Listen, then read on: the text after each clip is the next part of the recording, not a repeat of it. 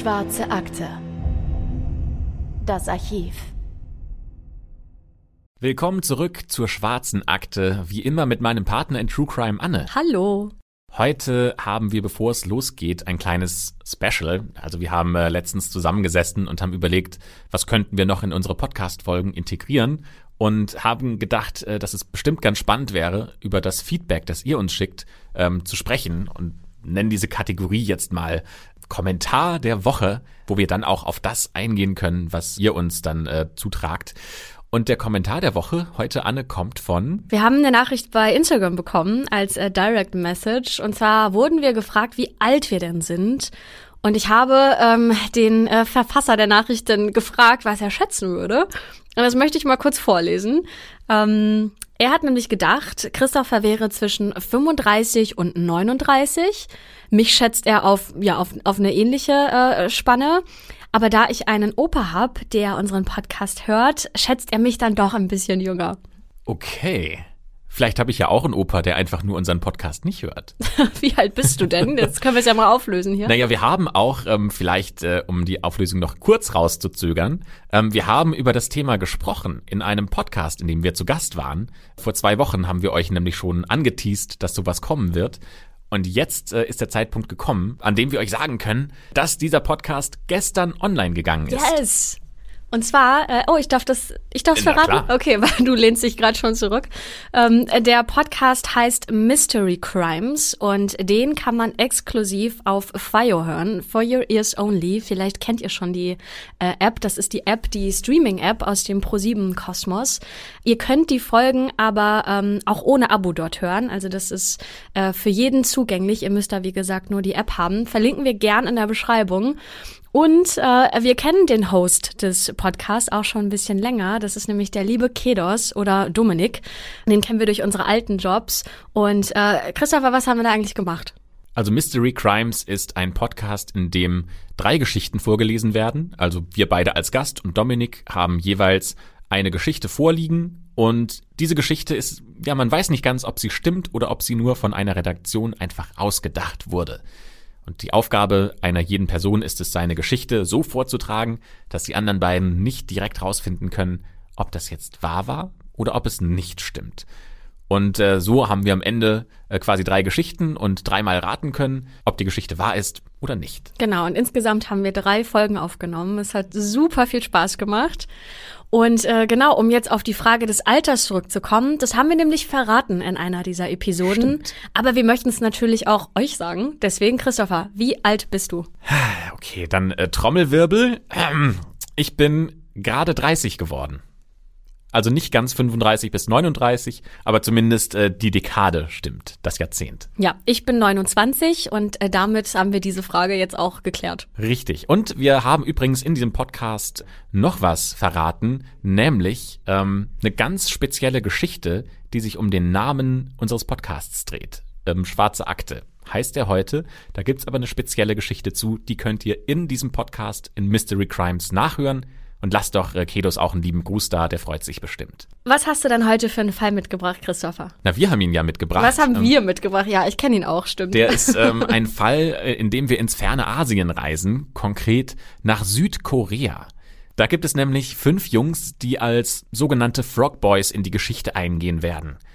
Diese fünf Jungs machen sich an einem freien Tag ähm, auf den Weg, um in den nahegelegenen Bergen rund um die äh, Millionenmetropole Daegu nach äh, Fröschen und Reptilieneiern zu suchen, denn das sind wahre Delikatessen in Südkorea. Und du hast mir im Vorfeld auch erzählt, dass du schon mal in Südkorea warst, ne? Ja, das klingt jetzt nämlich äh, auch so ein bisschen ähm, verrückt, dass man da Frösche und Reptilieneier isst. Das ist aber tatsächlich, also auf der Straße findet man da gefühlt alles. Also es hat sich schon sehr, ich sag mal in Anführungszeichen, verwestlicht. Also für ähm, den meinen Alman-Gaumen ist das alles ähm, schon auch sehr lecker gewesen. Aber zwischendrin findet man Dinge, die einfach für, für mich als äh, aus meiner Ich lebe in Deutschland Perspektive ganz verrückt sind. Ähm, zum Beispiel gibt es so Märkte, das ist ganz typisch in Südkorea, dass du halt quasi so ähm, gehst sehr viel essen und raus zum Essen. Ähm, und du kannst dir zum Beispiel ähm, an so einen Stand gehen, dann sind da Aquarien. In diesen Aquarien leben Tintenfische und du kannst dir deinen Tintenfisch aussuchen, den du kurz gehackt und gebraten bekommst mhm. und dann verspeisen darfst. Okay. Das soll delikat sein. Ähm, ich habe mir aber von Südkoreanern auch sagen lassen, dass das ähm, also zwar typisch ist, aber nicht besonders lecker. Also das ist ähm, das mit dem mit dem Essen. Aber mein Lieblings-Fun-Fact über äh, Südkorea ist ein anderer. Da geht's nämlich um die äh, Sprache oder eher gesagt um das Geschriebene. Denn ähm, das Ding ist, dass ganz früher hatte ein Kaiser in Südkorea das riesige Problem, dass seine Bevölkerung nicht lesen konnte. Und er hat sich dann gefragt, wie kann ich das machen, dass äh, quasi jeder, wenn er Schriftzeichen sieht, wenn er ein Buch liest, dass er versteht, was da geschrieben steht. Deswegen hat er sich ein Schriftsystem ausgedacht, in dem die Zeichen ähm, quasi genauso aussehen wie die dazugehörige Mundbewegung. Also zum Beispiel ein runder Kreis ist ein O, weil bei einem O der Mund aussieht wie ein runder Kreis. Eine gerade Linie von links nach rechts wäre ein E, also weil beim E eher die äh, Mundwinkel auseinandergehen. Und so kann man, wenn man keine Ahnung hat vom Lesen, trotzdem quasi mit den Schriftzeichen seine Lippen bewegen und weiß dann ungefähr, was da geschrieben steht. Finde ich voll genial. Ja, haben wir alle wieder was gelernt hier, würde ich sagen. Richtig. Ähm, das so viel zu Südkorea. Ähm, ich war da auch nur so zwei, drei Wochen, habe also auch nicht alles gesehen. In Daegu zum Beispiel war ich nicht. Ähm, ich habe nur meine Zeit in Seoul verbracht, was ja auch schon so eine große Stadt ist, dass man da wahrscheinlich Monate leben kann, ohne auch nur das Wichtigste gesehen zu haben. Wie dem auch sei, ähm, zurück zu unseren fünf Jungs, die Frösche sammeln wollen und Reptilieneier. Die kehren niemals zurück. Die werden nie wieder gesehen. Über 300.000 Polizisten und Soldaten durchsuchen dann tagelang die Berge und Flüsse und Stauseen sowie alle Busterminals und Bahnhöfe des Landes nach den Kindern. Ganz Südkorea fiebert quasi bei dieser großen Suchaktion mit, bis der Fall eine entscheidende Wendung bekommt. Was hier eigentlich genau vor sich ging, rund um das mysteriöse Verschwinden der Jungs und was dahinter stecken könnte, das erfahrt ihr in der kommenden guten Stunde bei der Schwarzen Akte. Es ist der 26. März 1991. Die Geschichte, wie gesagt, spielt in Daegu. Ähm, die Stadt liegt im Südosten des Landes und hier leben ungefähr zweieinhalb Millionen Menschen. Es ist also eine riesige Metropole. Die wärmeren Temperaturen und die Sonne, die nach einem langen Winter die Bewohner wieder morgens aus dem Schlaf kitzelt, die kündigt endlich den Frühling an. Das Thermometer zeigt 12 Grad und darüber freuen sich alle, denn in Korea können die Winter lange und hart sein und über Wochen hinweg die Temperaturen unter dem Gefrierpunkt liegen. Deswegen freuen sich jetzt die Menschen bestimmt, dass so langsam wieder mal Temperaturen angenehm werden und sie auch ohne dicke Jacke aus dem Haus gehen können. An den Bäumen sprießen die ersten Blütenknospen, Vögel zwitschern aufgeregt, also kurz gesagt, der Frühling liegt in der Luft. An diesem Tag finden lokale Wahlen in Daegu statt und deswegen sind die Schulen geschlossen. Daher beschließen die fünf Freunde, und jetzt tut's mir leid für meine deutsche Aussprache, aber so würde ich die Namen aussprechen, Kim Jong-gu, erst elf, Kim Jong-sik, neun, Park Chan-in, zehn, Woo Chol-won, dreizehn und Jo Ho-yon, zwölf, den Tag rund um das Gebiet des Berges Wayong zu verbringen. Im Volksmund wird dieser Berg auch mit einem auf dem Rücken liegenden Drachen verglichen. Die Jungs machen sich also auf den Weg, um dort Frösche zu sammeln. Und sie wollen die Frösche dann gesammelt in Eimern wieder mit nach Hause nehmen, um ihren Eltern dann ganz stolz das Abendessen zu präsentieren. Um 8 Uhr morgens machen sich die Kinder mit Eimern in der Hand auf den Weg. Sie lassen diesen Stadtrand hinter sich und passieren nach ein paar Kilometern ihre Schule, die Songsan High School, die sich sanft in diese Berglandschaft einfügt. Gegen 14 Uhr werden sie dort zum letzten Mal gesehen. Als die Jungs am Abend noch immer nicht zurückgekehrt sind, machen sich die Eltern natürlich große Sorgen. Eine Suche wird zu diesem Zeitpunkt allerdings zwecklos, denn es regnet sehr stark und die Temperatur ist auf drei Grad abgesackt und es ist stockdunkel. Das Gelände ist unübersichtlich und bietet bei Dunkelheit und Nässe viele Gefahren. Hinter Bäumen und Sträuchern tun sich plötzlich lebensgefährliche Steilhänge auf, Wege werden zu reißenden Flüssen, die Felsen sind glitschig und bieten wenig Halt. Es wäre also keine gute Idee, jetzt loszuziehen. Die Eltern kommen während des Wartens fast um vor Angst und sie machen in dieser Nacht natürlich kein Auge zu und die Zeit scheint stillzustehen. Bei den ersten Sonnenstrahlen am nächsten Morgen machen sie sich dann aber selbst auf den Weg in die Berge. Auch die Polizei beteiligt sich bei der Suche und fliegt mit einem Hubschrauber, in dem die Eltern dann sitzen, das Gebiet rund um den Berg Wayong großräumig ab. Doch sie können ihre Söhne nirgends sehen, keine Spur, nichts. Ganze fünf Tage lang kreist der Hubschrauber über den Berg, fliegt alles ab und sucht wirklich Zentimeter für Zentimeter ab. Was ist also nur mit den Jungs passiert? Das fragen sich nicht nur natürlich die besorgten Eltern, sondern bald macht diese Geschichte auch die Runde durch die ganze Nation. Sogar Südkoreas Präsident Roh Tae-woo ist äh, von diesem Schicksal bewegt.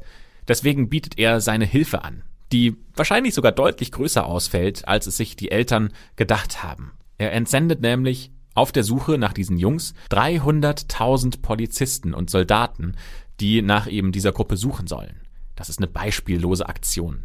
In diesem Gebiet auf diesem Berg Wayong wird jeder Stein in den nächsten Wochen umgedreht. Aber dieses Gebiet ist sehr groß und an vielen Stellen auch sehr schwer unzugänglich. Diese Suche nach den Jungen wird sogar live im Fernsehen übertragen. So groß ist mittlerweile das öffentliche Interesse. Mehr als 500 Mal wird auf und um den Berg Wayong alles abgesucht. Aber weder Polizei noch Militär können die Jungs aufspüren. Sogar Schüler aus der Songsan High School starten die landesweite Find the Frog Children Campaign. So werden die Jungen seitdem genannt, also sie sind äh, die Frog Boys. Alle versuchen diese Jungen zu finden. Schulen, Unternehmen, Bürgergruppen, Einzelpersonen, alle zusammen spenden 42 Millionen Won. Das sind damals rund 35.000 US-Dollar als Belohnung für die Person oder die Gruppe, die diese Jungen findet. Sogar auf Milchtüten sind Fotos von den Jungs als Vermisstenanzeige abgedruckt. Und über acht Millionen Flyer werden im ganzen Land verteilt. Immer wieder keimt auch kurzzeitig Hoffnung auf und da melden sich Leute, die die Frog Boys gesehen haben wollen. Doch die Sichtungen erweisen sich dann als falsch und das muss man sich mal vorstellen. Die armen Eltern, was für ein heftiges Auf und Ab der Gefühle, so immer wieder wird dir Mut gemacht und dann wirst du am Ende doch wieder enttäuscht. Ein Trittbrettfahrer versucht sogar Kapital aus dem Leid der Eltern zu schlagen. Denn der anonyme Anrufer sagt, ich habe die Jungen entführt und verlange Lösegeld, sonst sterben sie an Unterernährung. Doch eine offizielle Lösegeldforderung geht weder bei der Polizei noch bei den Eltern ein. So ungefähr ein Jahr später wird die Suche ergebnislos beendet. Aber das können und wollen die Eltern nicht akzeptieren. Einige von ihnen kündigen sogar ihre Jobs und machen sich selbst auf die Suche und reisen durchs komplette Land, um ihre Jungen zu finden. Allerdings ohne Erfolg. Was haben wir bis jetzt eigentlich an Informationen? Eigentlich wissen wir nur, dass es sich um fünf verschwundene Jungs handelt, ohne irgendeine Spur ihres Verbleibs. Umso mehr Spekulationen und Theorien gibt es über das Verschwinden der Kinder. Und die wollen wir euch natürlich nicht vorenthalten. Eine sehr spekulationslastige Folge heute also mal wieder. Ein Jahr nach dem Verschwinden der Jungs wird der Film Come Back Frog Boys ausgestrahlt. Und wie der Titel schon vermuten lässt, geht der Film davon aus, dass die fünf von zu Hause weggelaufen sind. Lasst uns also mal zu Beginn diese Theorie näher betrachten. Klar reißen von zu Hause immer mal wieder Kids aus, also das könnte schon passiert sein, ähm, aber mir fällt jetzt spontan kein Fall in einem westlichen Industrieland, wie es jetzt äh, Südkorea auch ist, ähm, fällt mir nichts ein, wo fünf Kinder gleichzeitig entführt wurden. Also könnte das schon passen, dass sie freiwillig weggelaufen sind.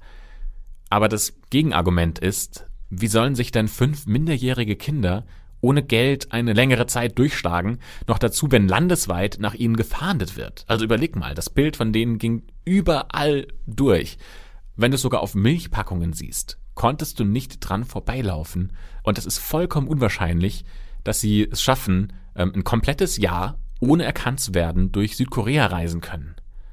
Außerdem gibt es auch keine Berichte oder Infos über Streit mit den Eltern ähm, oder sonstige Vorkommnisse, die es notwendig gemacht hätten ähm, oder verständlich zumindest, dass diese Jungs ja ausreißen wollen. Also wahrscheinlich ist das eher unwahrscheinlich und ähm, für diese Theorie gibt es wenig Beweise oder Hinweise, die dafür sprechen. Eine andere, total absurde Vermutung lautet, dass die Eltern ihre Söhne getötet und verscharrt haben. Das ist natürlich ein krasser Vorwurf, der die Eltern bis ins Mark erschüttert haben muss. Und verständlicherweise, denn es gibt nicht einen einzigen Anhaltspunkt, der diese Theorie untermauert. Im Gegenteil, die Eltern zeigen sich im Fernsehen voller Sorge und beteiligen sich mehr als aktiv bei der Suche. Gleichzeitig gibt es das ja aber auch immer wieder, vor allem bei Beziehungstaten, dass sich die Täter hinstellen und sich als das besorgte Opfer inszenieren. Ja, ich glaube aber trotzdem nicht, dass die Eltern drin äh, involviert sind, weil also mir fehlt immer noch auch das Motiv. Also warum hätten die Eltern das denn tun sollen? Zum anderen hätten das ja mehrere Eltern gemeinsam machen müssen. Die hätten sich ja irgendwie absprechen müssen. Und dass das fünf Elternpaare gleichzeitig tun, nein, das kann ich mir nicht vorstellen und ich will es mir nicht vorstellen, dass fünf Eltern sich finden und sowas aushecken. Okay, die Theorie stellen wir dann mal zur Seite. Die nächste ist aber genauso abstrus, aber wir wollen sie euch nicht vorenthalten, ähm, ja, weil sie allen, äh, weil sie allen Ernstes in der Öffentlichkeit diskutiert wurde. Und die besagt, dass die Frog Boys von Außerirdischen entführt wurden. Ja, aber das, also, ja, hatten wir schon bei manchen anderen Fällen. Ich sehe das aber eher so, also wenn du keine Lösung hast, dann sind das halt Aliens, die es gewesen sein müssten. Tja, die müsste man jetzt halt äh, von Seiten der Polizei erstmal finden und vernehmen, um da Beweise für zu finden. Also müssen wir, glaube ich, nicht weiter drauf eingehen. Das ist einfach Käse. Die nächste Theorie, äh, ja, ist auch erstmal, wenn man es hört, vielleicht ja merkwürdig, aber schon wahrscheinlicher. Denn die ist politisch motiviert und die geht davon aus, dass die Frog Boys vom Nachbarn Nordkorea entführt und verschleppt wurden. Das hätte natürlich eine enorme politische Dimension. Denn die Feindschaft zwischen diesen beiden Staaten ist enorm. Deswegen ist das gar nicht mal so abwegig, wie sich das am Anfang anhört. Denn seit den 1970er Jahren lässt das Regime in Pyeongchang nachweislich immer wieder Menschen entführen und hält sie jahrelang gefangen. Zum Beispiel gibt es den Jurastudenten Kaoru Hasuike aus Japan. Der wurde in seine Heimat verschleppt und musste gegen seinen Willen 24 lange Jahre in der Diktatur in Nordkorea verbringen. Hinterbliebene der Entführungsopfer gehen davon aus, dass insgesamt mehrere hundert Japaner entführt wurden und nach Nordkorea gebracht wurden. Sie sollen dabei helfen, Spionen beizubringen, wie man sich in Japan bewegt und verhält, ohne aufzufallen, und wie man Wörter richtig ausspricht und betont. So, jetzt stammen die Frog Boys ja aus Südkorea und nicht aus Japan. Aber wie gesagt, so die Feindschaft zwischen diesen beiden Staaten ist riesig. Die befinden sich offiziell übrigens immer noch im Kriegszustand. Und wenn man das jetzt mal so durchdenkt, mit so einer Entführung kann man ja auf der einen Seite den Erzfeind moralisch und auch ja inhaltlich einen schweren Schlag versetzen. Also wenn die Jungs quasi das gleiche für Südkorea machen sollen, also sagen, wie man sich verhält und wie man Worte richtig ausspricht, dann wäre das ja ähm, für Nordkorea ein unschätzbarer Wert. Und wir sehen ja auch, dass ähm, das Verschwinden so eine ganz große emotionale Welle ausgelöst hat. Das ganze Land hat Anteil an dem Schicksal der Jungs genommen. Und die Hinterbliebenen von den Jungs glauben sogar, dass vier Spionageabteilungen in Pyeongchang damals einen internen Wettbewerb hatten, in dem es nicht nur darum ging, Japaner, sondern eben auch Südkoreaner, Thailänder und Libanesen zu verschleppen. Von all diesen Menschen, von denen man weiß, dass sie verschwunden sind, fehlt immer jede Spur und genauso ist das ja auch bei unseren Frog Boys. Das könnte also rein theoretisch passen. Was aber gegen die Theorie spricht, ist, dass die meisten Entführungsopfer zwar in ihren Heimatländern verschleppt wurden, sich diese Stellen aber nahe der Grenze zu Nordkorea befinden. Oft trifft es beispielsweise auch Fischer, die auf dem Meer unterwegs sind. Doch Daegu, wo die Frog Boys ja wohnen, liegt ziemlich tief im Südosten des Landes, also weit weg von der nordkoreanischen Grenze und auch dem Meer. Wie soll jemand also die Jungs nach Nordkorea geschafft haben? Naja, also die meisten zurückgekehrten Entführungsopfer berichten, dass sie betäubt wurden und dann erst in Nordkorea wieder das Bewusstsein erlangten. Und fünf Jungs zu betäuben, die dann auf eine Pritsche, irgendwie mit der Kutsche oder sonst irgendwas durchs Land zu verfrachten, die zum Meer zu fahren und dann quasi über ein kleines Boot nach Nordkorea zu schippern, das sollte jetzt für einen Geheimdienst mit besonderen Mitteln und Ausbildungen nicht das größte Problem sein, oder? Also von allen Theorien, die wir bis jetzt besprochen haben, klingt das zumindest am wahrscheinlichsten. Werbung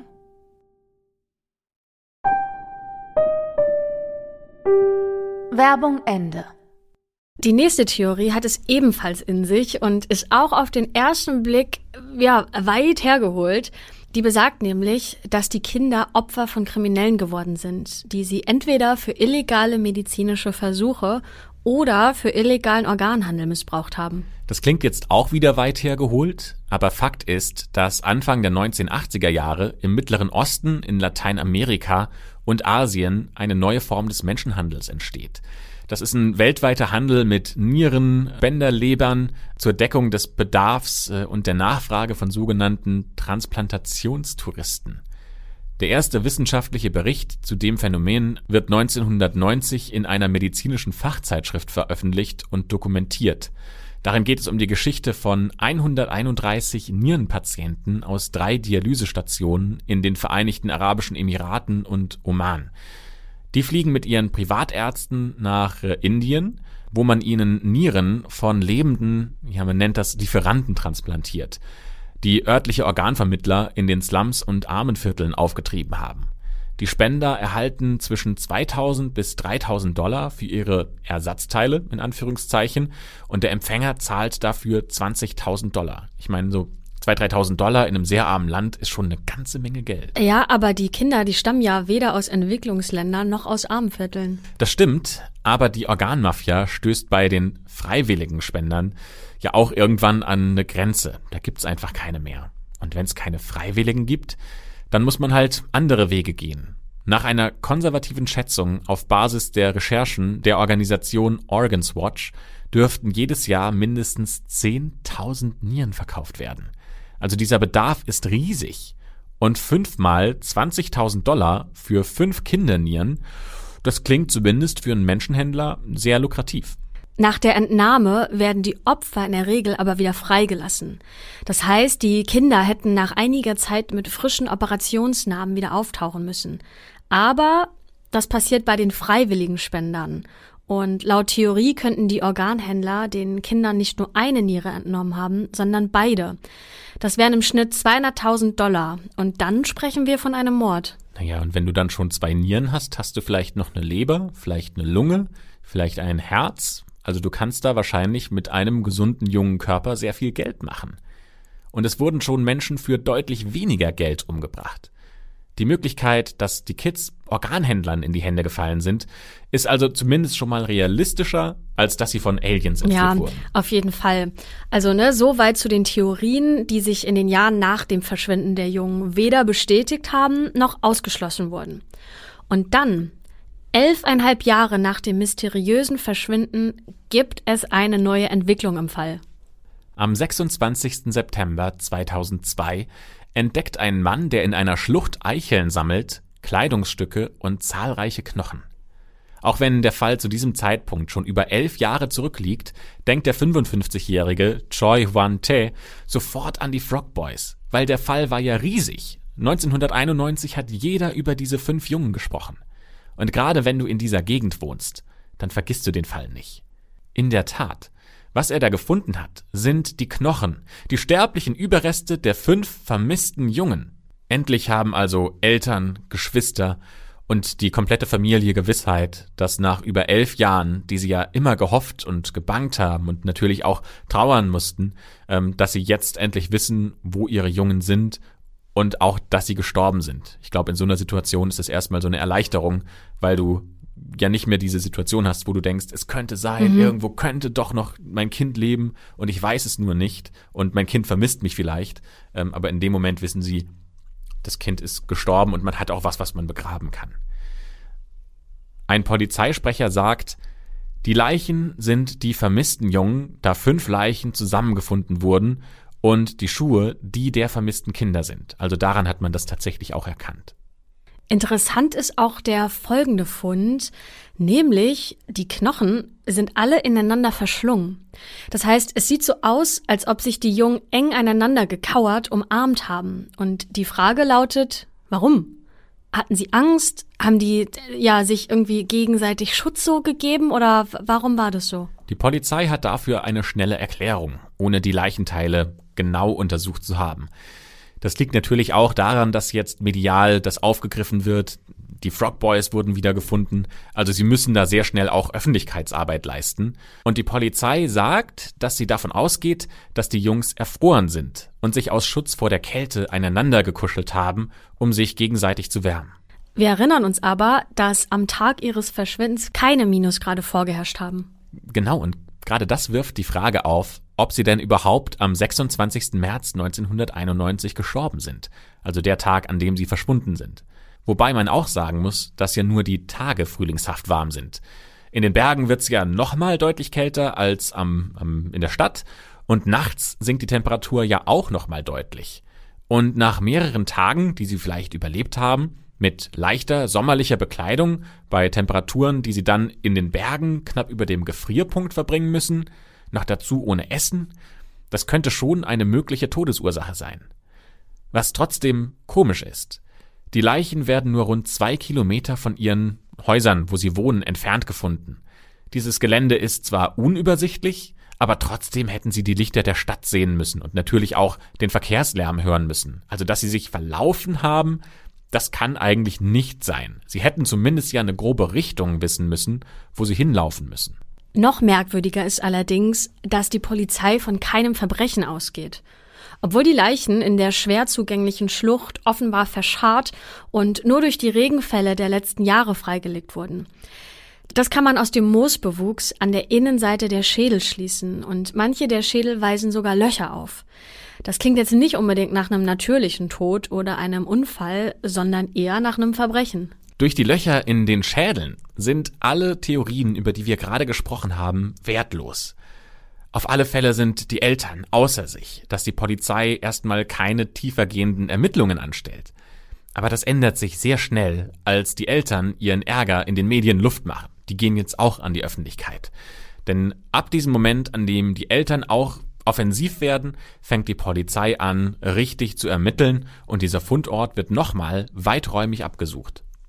Die Polizei macht sich also nochmal auf den Weg zum Fundort der Leichen und entdeckt in der Nähe Patronenhülsen. Das lässt schließen, dass die Kinder auch erschossen worden sein könnten. Und schnell macht jetzt das Gerücht die Runde, dass die Jungen versehentlich von Jägern erschossen worden seien. Dann wird gemutmaßt, dass Streukugeln aus einem ehemaligen Schießstand der Armee ganz in der Nähe für den Tod verantwortlich sein könnten. Doch die Gerichtsmediziner tippen auf etwas ganz anderes. Nach einer genauen Untersuchung der Schädel unter dem Mikroskop können Ärzte ausschließen, dass die Frog Boys erschossen wurden. Denn die Ränder der Löcher in den Schädelknochen deuten vielmehr auf ein Werkzeug hin, das spitz zuläuft und Einkerbungen hat. Es hat ein sehr bestimmtes Muster hinterlassen, wie zum Beispiel ein Eispickel oder auch eine Ahle. Vielleicht kennt ihr dieses Gerät, mit dem man zum Beispiel Löcher in Leder bohren kann, ähm, nur eben mit Einkerbungen. Ein Mitarbeiter des Forensikteams ähm, sagt in einem Interview, wir haben Markierungen auf drei der fünf Schädel gefunden, die durch Schläge mit Metallgegenständen entstanden zu sein scheinen. Möglicherweise ein Werkzeug. Nach Angaben des Forensikteams scheinen die Jungs also auf den Kopf getroffen worden zu sein und sind dann an den Schädelverletzungen gestorben.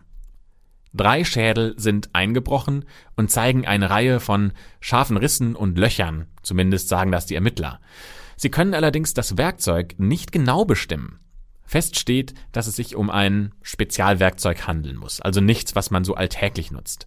Sie tippen auf einen Gegenstand, der in Schlachthöfen zum Töten von Tieren verwendet wird. Aber sie können einfach nicht genau identifizieren, was das Werkzeug sein soll. Daher versuchen die Ermittler, Handwerker und Mechaniker ausfindig zu machen, die zum Zeitpunkt des Todes in der Nähe in diesem Gebiet gelebt haben. Allerdings gibt es keinen Verdächtigen. Es war also kein Unfall, sondern Mord. Immerhin nimmt die Polizei jetzt wieder die Ermittlung auf, denn eine Woche zuvor hat die noch eine Erklärung veröffentlicht mit den Worten wir haben keinen Grund gefunden zu vermuten, dass die Jungen ermordet wurden. Die Pathologen finden zudem heraus, dass die Jungs mit einer unglaublichen Brutalität umgebracht wurden. Die Stöße und Schläge mit dem Werkzeug müssen unfassbar heftig gewesen sein. Der oder die Täter müssen in großer Wut gehandelt haben. Und außerdem muss der Täter die Tat geplant oder zumindest äußerst kaltblütig agiert haben. Denn ohne Spitzhacken und Spaten kann man auf dem harten, steinigen Boden in der Schlucht gar kein Grab ausheben. entweder hat der Täter die notwendigen Werkzeuge schon während der Tat bei sich, ne, wie das Mordwerkzeug zum Beispiel, oder er holt es anschließend erst. Auf jeden Fall muss das Verscharren der Leichen mehrere Stunden gedauert haben. Und das bei Dunkelheit, Nässe und Kälte. Über diese neuen Erkenntnisse sind die Eltern fassungslos. Diesen Schmerz, den sie spüren müssen, den kann man auch in TV-Interviews regelrecht mitfühlen. Und ich kann mir das tatsächlich gar nicht und will es mir auch nicht vorstellen, wie schmerzhaft das für die sein muss. Manche brechen vor laufenden Kameras in Tränen aus. Auch mehr als elfeinhalb Jahre nach dem Verschwinden ihrer geliebten Kinder haben sie die Geschehnisse noch immer nicht verarbeitet. Und ich fürchte, dass sie das auch nie wirklich können, weil das einfach so schmerzhaft ist, sein eigenes Kind zu verlieren mhm. und dann über zehn Jahre nicht, was mit ihm passiert ist. Eine Mutter berichtet zum Beispiel, dass sie und ihr Mann das Zimmer ihres Sohnes seit dem 26. März 1991 nie wieder betreten haben. Die Mutter des damals zwölfjährigen Joe Yo Hon scheint die Vergangenheit regelrecht verdrängen zu wollen, weil sie an diesem Verlust nicht zugrunde gehen will. Joe Ho Yon hat zum Beispiel als einziger nachweislich eine Zahnspange getragen, aber seine Mutter kann sich daran gar nicht mehr erinnern, dass ihr Sohn überhaupt eine hatte. Ein Vater fasst seine Gefühlslage so zusammen, ich bin niedergeschlagen von einer neuen Art von Trauer. Wenn ihre Mörder ein Gewissen haben, müssen sie jetzt unendlich leiden. Am Ende des Jahres 2002 hat die Polizei eine neue Theorie. Ein psychisch kranker Täter könnte für die Morde verantwortlich sein. Das klingt zumindest plausibel, weil na, ohne ein Motiv einfach fünf Jungen zu ermorden, das ist schon unglaublich brutal. Was mich ein bisschen stört, ist, dass psychisch kranke Täter meist ja aus einem Impuls heraus handeln und ihre Taten nicht genau planen außer es handelt sich um Serientäter. Wir haben hier zwar einen Mehrfachmörder, aber eine Serie lässt sich ja nicht erkennen. Weder vor noch nach dem Verschwinden der Frog Boys gibt es Entführungen oder Morde, die nach dem gleichen oder zumindest einem ähnlichen Muster abgelaufen sind. Nicht in der Gegend und auch nicht im übrigen Land. Und nach dem Verschwinden wurde ja mit einem unfassbaren Aufwand alles auf den Kopf gestellt. Da stellt sich so ein bisschen auch die Frage, warum haben denn 300.000 Polizisten und Soldaten bei der damaligen Suche die Jungs nicht gefunden? Ich meine, wir sprechen hier von einem überschaubaren Gebiet, jetzt von der Fläche her gesprochen, und die müssen nicht komplett Sibirien durchsuchen. Ja, da spielen wohl mehrere Faktoren eine Rolle. Ähm, die Leichen lagen in einer schwer zugänglichen Schlucht und die Körper waren ja verscharrt. Also man konnte sie nicht unbedingt auf den ersten Blick sehen. Und es hat ja immerhin elf Jahre gedauert, bis der Regen die Erde von den Leichen weggespült hat. Und eine Wärmebildkamera, vor knapp 30 Jahren noch nicht so weit entwickelt wie heute, konnte die fünf auch nicht aufspüren. Wahrscheinlich waren die Leichen durch die niedrige Außentemperatur am nächsten Tag schon zu sehr ausgekühlt, um noch von dieser Wärmebildkamera ähm, ja, erkannt zu werden. Die Polizei geht auch noch einer weiteren Spur nach. Es könnte ja sein, dass die Jungs an der Songsan High School gemobbt worden sind. Aber diese Theorie scheint schnell wieder fallen gelassen, ähm, weil die Brutalität und auch die Kaltblütigkeit sprechen einfach gegen einen Mobbingangriff, bei dem ja auch mehrere Kinder oder Jugendliche dabei gewesen sein müssen. Es ist quasi ausgeschlossen, dass Minderjährige erst fünf Morde mit einer extremen Gewalt begehen und dann einfach so weiterleben, als ob nie was geschehen wäre. Sexuellen Missbrauch schließt die Polizei übrigens von Anfang an aus, obwohl man das anhand der Leichen gar nicht feststellen kann. Eine Erklärung, warum es kein Sexualverbrechen sein kann, liefern die Ermittler allerdings nicht. Das ist für die Eltern eine super unbefriedigende Situation. Die können zwar jetzt ihre Kinder endlich begraben, bis auf die Schädel, weil die spenden die Eltern dem forensischen Forschungslabor ähm, einer Universität, ähm, weil dieses Tatwerkzeug noch unbekannt ist und die weiter daran forschen wollen. Also vielleicht findet das Labor noch etwas heraus, was dabei helfen könnte, den Fall aufzuklären. Zumindest hoffen das die Eltern. Am Tatort selbst werden Trauergottesdienste abgehalten und religiöse Riten durchgeführt. Wir wissen aber immer noch nicht, warum die Söhne auf so grausame Art und Weise sterben mussten und vor allem, wer für ihren Tod verantwortlich ist. Die Eltern geben die Hoffnung aber nicht auf. Ein Vater sagt, ich danke allen, die sich seit 13 Jahren für unsere Jungs interessieren. Und ein Großvater eines Jungen sagt, obwohl wir den Mörder nicht gefunden haben, möchten wir, dass die Jungen in Frieden ruhen. Es muss echt extrem zermürbend für die Familien gewesen sein, ne? weil der Täter ja noch immer frei herumläuft. Außerdem läuft die Zeit, denn am 26. März 2006, das ist ab dem Zeitpunkt, wo man die jungen Leichen findet, ähm, vier Jahre weiter, läuft um Mitternacht die Verjährungsfrist ab. Die ähm, dauert nämlich 15 Jahre. Und ab diesem Zeitpunkt kann der Täter nicht mehr vor Gericht gestellt und rechtskräftig verurteilt werden. Das ist für die Eltern natürlich nochmal eine enorme Belastung, denn ähm, sie müssen sich jetzt an den Gedanken gewöhnen, dass sie nur noch vier Jahre haben, um Beweise zu finden, oder es wird sich nie irgendein Täter vor Gericht für diese Tat verantworten müssen. Und so kommt es dann auch tatsächlich. Im Jahr 2006 wird der Fall offiziell geschlossen. Die Eltern kämpfen für eine Verlängerung der Verjährungsfrist und haben damit tatsächlich Erfolg. Ihr jahrelanger Einsatz zahlt sich im Jahr 2015 aus. Die Nationalversammlung beschließt, dass es für Mord ersten Grades keine Verjährungsfristen mehr gibt. Wenn ein Verdächtiger also jetzt gefunden wird, dann darf er auch angeklagt werden. Das ist übrigens genau das Prinzip, wie es in Deutschland auch läuft. Ihr kennt vielleicht den bekannten Spruch, Mord verjährt nie. Ähm, wer einen Mord begeht, kann also lebenslang angeklagt und verurteilt werden und hat nicht das Recht quasi zu sagen, ja, das ist ja schon so lange her, ähm, das können wir doch auch jetzt, also ist verjährt. Das gibt's bei Mord nicht. Bei ihrem Kampf, also dem Kampf der Eltern, hilft auch der Film Children, der diesen Fall behandelt und fast genau 20 Jahre nach dem Verschwinden in die Kinos kommt. Fast zwei Millionen Besucher strömen in die Kinos, um sich den anzuschauen, und dieser Film spielt mehr als 12 Millionen Dollar ein. Dass die Verjährungsfrist aufgehoben wird, ist ein kleiner Erfolg, der aber leider nichts bringt, wenn kein Verdächtiger gefunden wird. Es bleiben zudem mehrere offene Fragen. Erstens gibt es keine Blutsflecken auf der Kleidung der Jungen. Wenn ihre Köpfe aber massiv und wiederholt mit einem scharfen Metallgegenstand getroffen wurden, wie das Forensikteam ja festgestellt hat, hätte die Kleidung einige Blutspuren aufweisen müssen. Aber auf ihrer Kleidung wurde kein Blut gefunden. Die Erklärung der Gerichtsmediziner dafür lautet, dass Blutsflecken drei bis vier Jahre nach dem Verbrechen verschwunden sein können. Bleibt aber die Frage, warum ihre Kleidung nach mehr als elf Jahren in einem Grab so sauber aussehen können. Dafür hat die Polizei keine Erklärung. Und auch die zweite Frage umtreibt die Polizei, worauf sie keine Antwort hat. Nämlich, wer hat dieses abscheuliche Verbrechen begangen? Die These, dass ein Wahnsinniger oder eine Person mit gestörter Persönlichkeit die Jungen getötet hat, verwirft die Polizei selbst wieder. Sie geht davon aus, dass es unwahrscheinlich ist, dass eine Person fünf Kinder gleichzeitig töten könnte. Sie glauben, dass es mindestens zwei Täter gegeben hat. Aber so aus der Erfahrung heraus handeln psychisch kranke Gewaltverbrecher in der Regel eher alleine. Drittens zeigt der Schädel einer der Jungen keine äußeren Wunden, die Gerichtsmediziner vermuten, dass der Mörder ihn erwürgt hat.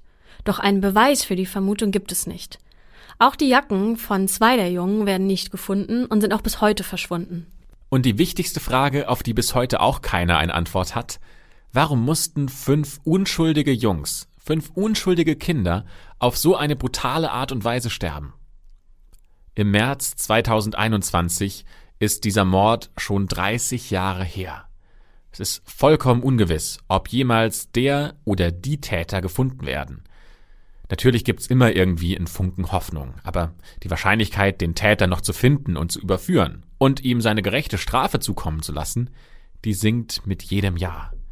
Das ist eigentlich nur noch möglich, wenn jetzt ein riesiger Zufall kommt. Auf jeden Fall behalten wir den Fall für euch im Auge, ähm, aber wir beenden den Podcast und äh, also diese Geschichte hier mit einer Bitte von Lim Hee Soo, der ist äh, Schülersprecher der Songsan High School, die jedes Jahr am 26. März einen Gedenktag für die Opfer veranstaltet. Ähm, er hat nämlich gesagt, lassen Sie Ihre dunkelsten Albträume hinter sich und werden Sie Schutzengel für Ihre Kinder. Passen Sie auf sie auf. Ja, ist ein sehr mysteriöser Fall, den wir heute in der Schwarzen Akte behandelt haben. Ähm, die meisten Theorien wurden jetzt ja eigentlich selbst schon. Ähm, Hat die Polizei selbst schon quasi gesagt, nee, das glauben wir nicht. Genau, also Aliens, Organhandel, äh, was war es noch, ein Wahnsinniger, genau, oder die Entführung äh, von den Nordkoreanern. All das ist ja jetzt eigentlich vom Tisch und wir sprechen von einem Mord. Eine Frage, die ich mir noch gestellt habe, ist, ist das tatsächlich so einfach nachzuvollziehen, dass sie mit einem spitzen Gegenstand zum Beispiel getroffen wurden, als sie noch gelebt haben? Oder könnte es nicht sein, dass irgendein Tier zum Beispiel die Verletzungen an den Knochen verursacht hat, nachdem sie schon gestorben ja, waren? Ja, das kann sein. Darüber hat, glaube ich, weder die Polizei noch die Gerichtsmedizin gesprochen. Wobei man auch sagen muss, Ganz viele der Quellen ähm, waren auf Südkoreanisch ähm, und es war gar nicht so einfach, das äh, hin und her zu übersetzen. Also vielleicht gibt es ja doch ein paar Quellen, in denen es drin steht und wir konnten es einfach nicht verstehen und übersetzen. Ähm, ne, aber soweit wir wissen, wurde diese Tiertheorie nicht besprochen. Vielleicht könnt ihr ja zufällig Südkoreanisch oder ihr habt äh, Freunde, die ähm, der Sprache mächtig sind ähm, oder ihr habt sogar Familie in Südkorea. Irgendjemand, der da bessere und genauere Informationen finden kann, als wir das mit unseren Mitteln können. Wenn ihr das habt, schickt uns das bitte unbedingt. Ja, her damit, auf jeden Fall. Ne? Also vielleicht gibt's ja dann doch noch mal eine Info, die wir jetzt weder hatten noch euch präsentieren konnten. Ähm, ja, schickt uns das gern. Das könnt ihr tun entweder über Instagram, ganz neu jetzt auch über Facebook. Da heißt unsere Seite Schwarze Akte Podcast. Oder ihr schickt uns eine Mail unter schwarzeakte.julep.de findet ihr auch alles nochmal in der Beschreibung ähm, dieses Podcasts. Und damit schließen wir die schwarze Akte für heute. Wir hoffen, ähm, ihr habt euch gut unterhalten gefühlt. Ähm, wir sind gespannt auf eure Theorien und äh, ja, dann freuen wir uns auf nächste Woche. Bis dann.